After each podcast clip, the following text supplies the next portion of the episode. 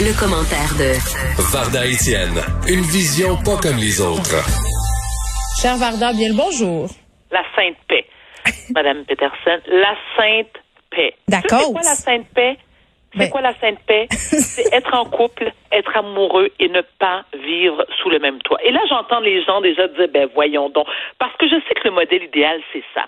C'est un conjoint, sa conjointe, leurs enfants, le chien, tout le monde sous le même toit. Tout le monde est heureux de faire des tâches ménagères, de faire de la bouffe. C'est comme dans les films. C'est de la bullshit. C'est pas vrai. C'est pas vrai. J'ai été mariée deux fois.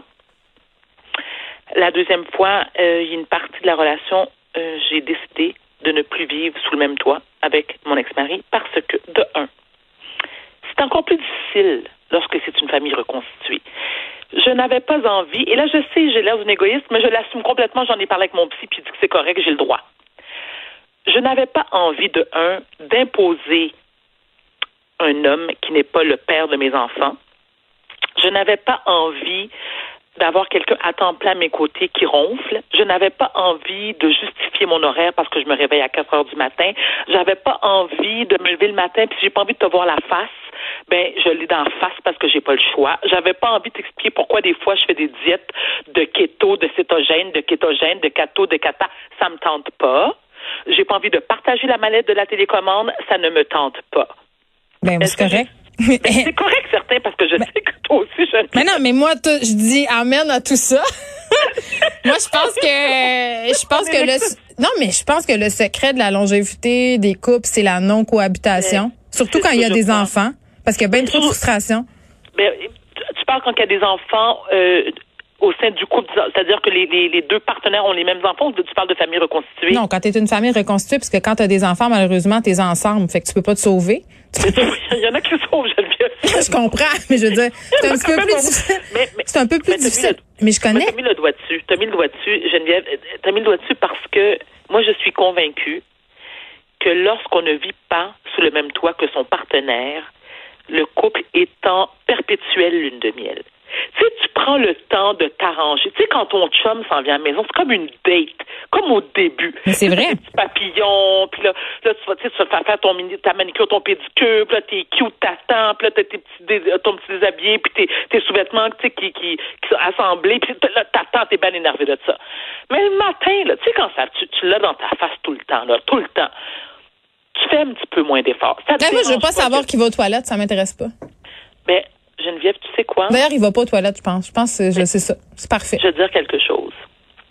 Pour moi, c'est incroyable. Je, je pense exactement comme toi. Une salle de bain ne se partage pas. J'en ai rien à taper ni à cirer de ce que les gens disent par rapport à ça. Moi, c'est comme un niveau d'intimité que je n'ai pas envie de partager. Ça fait pas partie du love que j'ai avec mon conjoint. Non. Non, non, ça m'intéresse pas. Je veux même pas savoir sur la salle de bain. C'est comme, tu sais, comme je fais là, là, là, là, je fais comme si j'entends. Je veux pas le savoir, ça m'intéresse pas. C'est trop intime. Je veux pas savoir si mes propres enfants vont à la salle de bain aller voir un conjoint. OK, qui sont pas de mon utérus. Non, non, non, c'est trop d'intimité pour moi. Ça, non, la limite, on met les limites là, là. C'est un tue l'amour.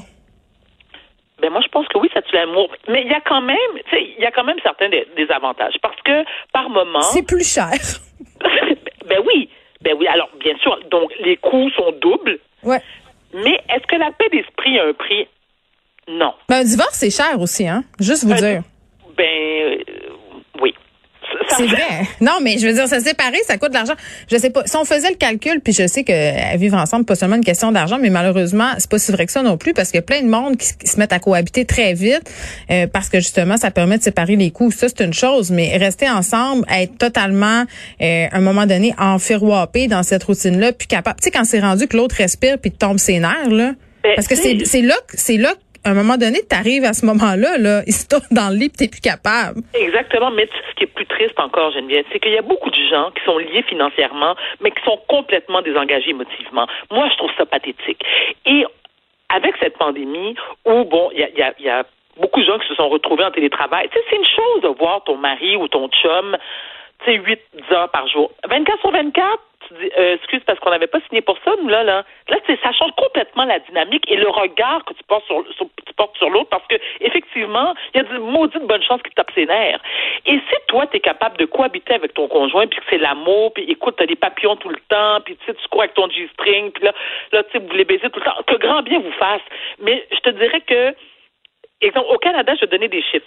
Selon une, une, une étude Ouais. qui a été réalisée par Statistique Canada, 1,5 million de gens âgés entre 25 et 64 ans ne vivent pas sous le même toit. Penses-tu qu'ils sont heureux? Je te le confirme.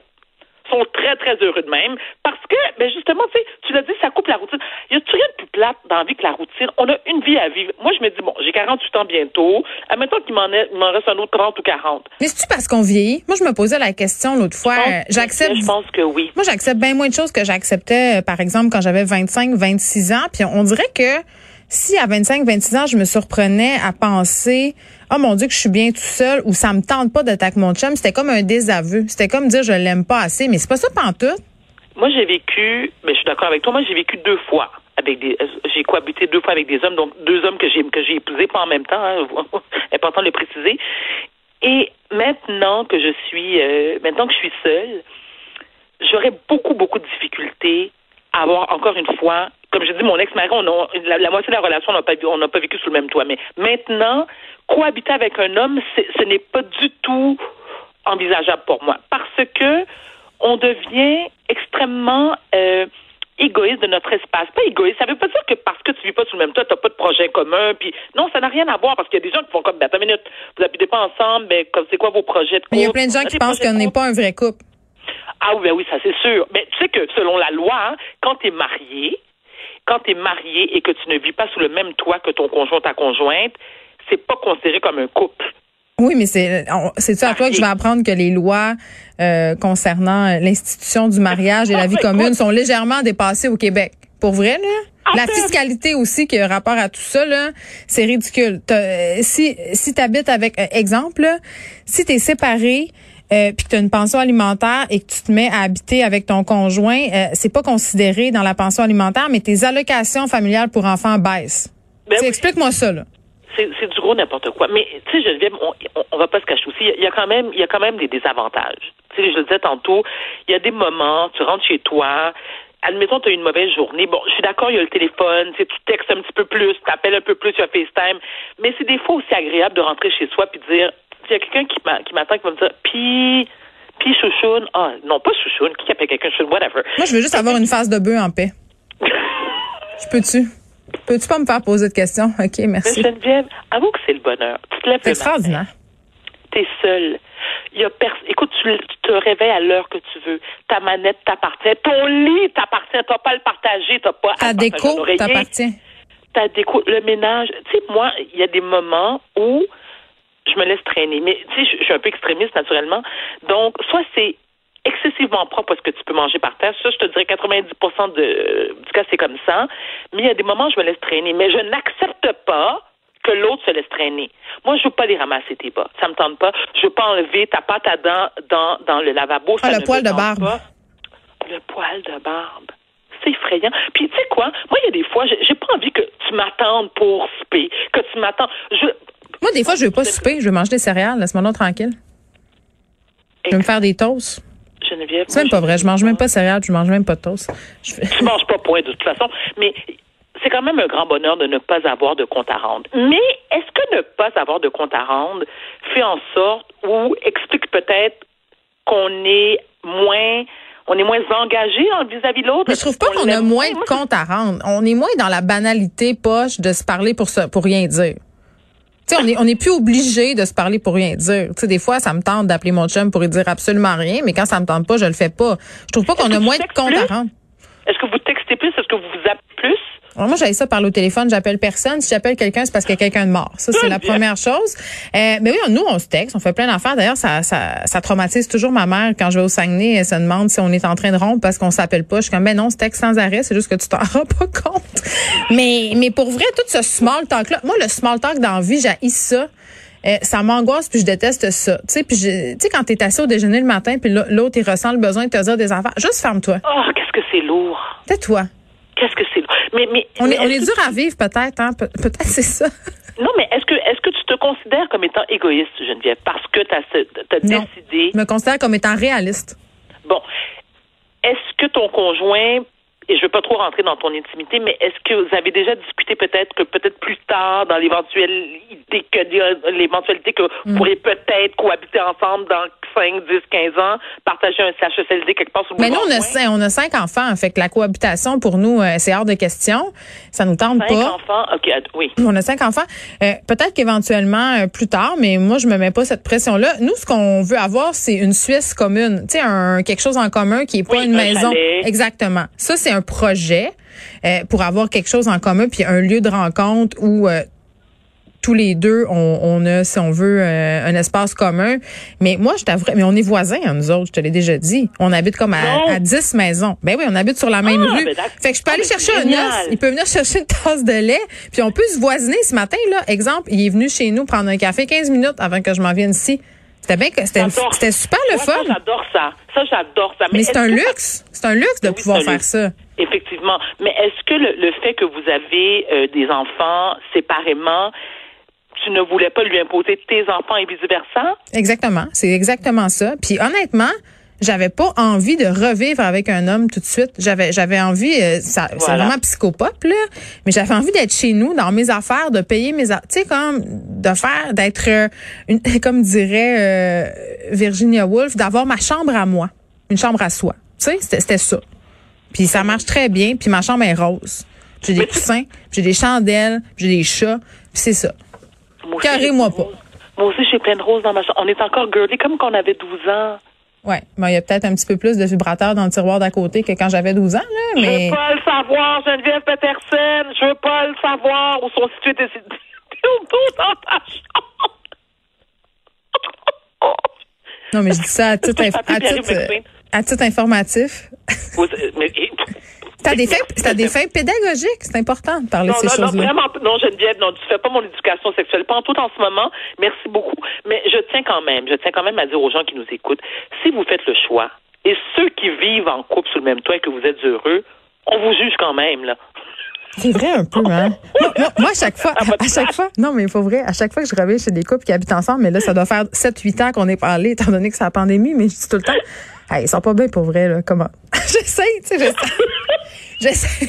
on dirait, on dirait qu'il y a quand même une partie de moi qui est jalouse. Tu comprends ce que je veux dire? Exact. Tu sais, je me surprends encore à rêver, à dire, ah, oh, oui, on pourrait, tu sais, des fois, j'ai des bulles d'air au cerveau, là, puis je fais, oh, on pourrait habiter ensemble, ça serait tellement super. Puis après ça, les, ben, les enfants s'en vont. Je m'en vais passer quelques jours chez lui.